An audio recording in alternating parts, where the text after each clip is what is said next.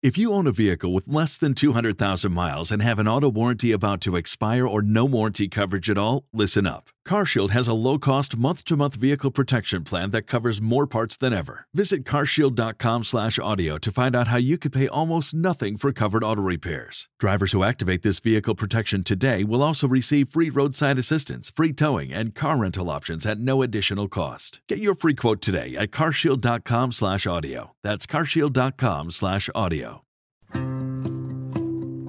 ¿Qué tal si hoy inicias tu día con una actitud diferente? cambiando la preocupación por la esperanza, la queja por la gratitud y la tristeza por una sonrisa.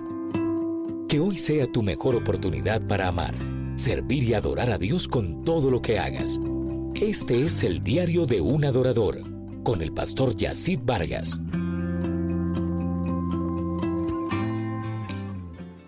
En estos días he tenido una profunda convicción en mi corazón de la necesidad que tenemos como iglesia de hacer mucho énfasis en lo que es la enseñanza. No es lo mismo ser informado que ser enseñado. La información es algo de inmediatez, más la enseñanza es algo que toma tiempo y además desarrolla carácter en nuestras vidas. Por eso es bien importante que nosotros analicemos, meditemos y estudiemos todo lo que la escritura expresa Recordemos que la Biblia, hablando de sí misma, dice que toda la escritura es inspirada por Dios y es útil para enseñar. Por eso hoy quiero que revisemos el libro de Colosenses en su capítulo 1 y algunos aspectos que se manifiestan en este texto a partir del verso número 3. En su vida de oración, Pablo agradece a Dios por el fruto de la fe en Cristo y el amor hacia el cuerpo de esta iglesia. También se destaca el hecho que Pablo no los conocía físicamente,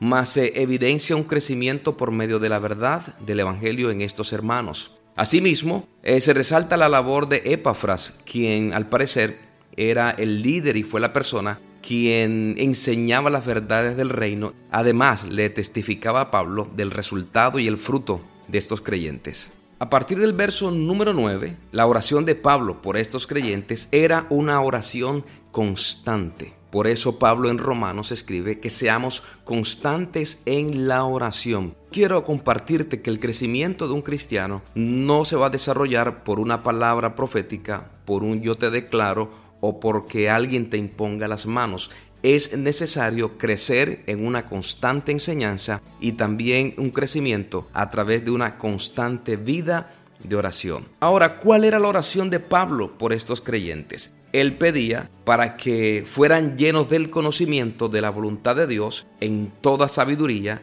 inteligencia. Él oraba para que estos creyentes fueran llenos del conocimiento de su voluntad en toda sabiduría e inteligencia espiritual. Él oraba para que no fuera una iglesia fundamentada en las emociones y experiencias espirituales, sino en el conocimiento de la verdad en Dios. En este mismo texto el apóstol enseña por qué la importancia de ser lleno de sabiduría e inteligencia espiritual. Primero, para que vivan como es digno del Señor, agradándole en todo.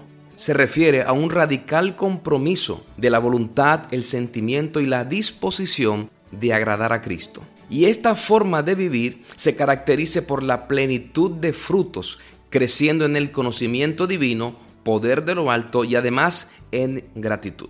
A partir del verso número 15, el apóstol hace una presentación clara, poderosa y además enfocada en la preeminencia de Cristo la cual debe ser conocida, entendida y expresada en todo lo que nosotros hacemos como hijos de Dios y como su cuerpo, es decir, su iglesia. Podemos dividir esta verdad de la preeminencia de Cristo en cinco áreas diferentes. En el gobierno universal, Cristo la imagen invisible de Dios, el agente de la creación, el sostenedor y la cabeza de la iglesia. En el área de la reconciliación, Cristo agrada al Padre nos reconcilia a través de su muerte y vive en nosotros como nuestra esperanza de gloria. Tercero, Cristo en sabiduría y conocimiento, la fuente de todas las riquezas. Cuarto, Cristo en la devoción íntima. Vivimos en Él. Ni el legalismo ni el ritualismo son necesarios para una relación efectiva con Cristo. Por último, en la vida cristiana, Cristo es nuestra vida. Podemos vivir en santidad y además bendecir a otros. Esta realidad que ha sido validada por la fe en nuestras vidas debe ser el fundamento de mi adoración y de mi vida de servicio. Comparte tu experiencia de hoy. Escríbenos a eldiariodeunAdorador.com y sigue al pastor Yacid Vargas en sus redes sociales. El Diario de un Adorador. Principios y valores para una vida práctica y efectiva de adoración y servicio. Solicita este libro hoy mismo en amazon.com.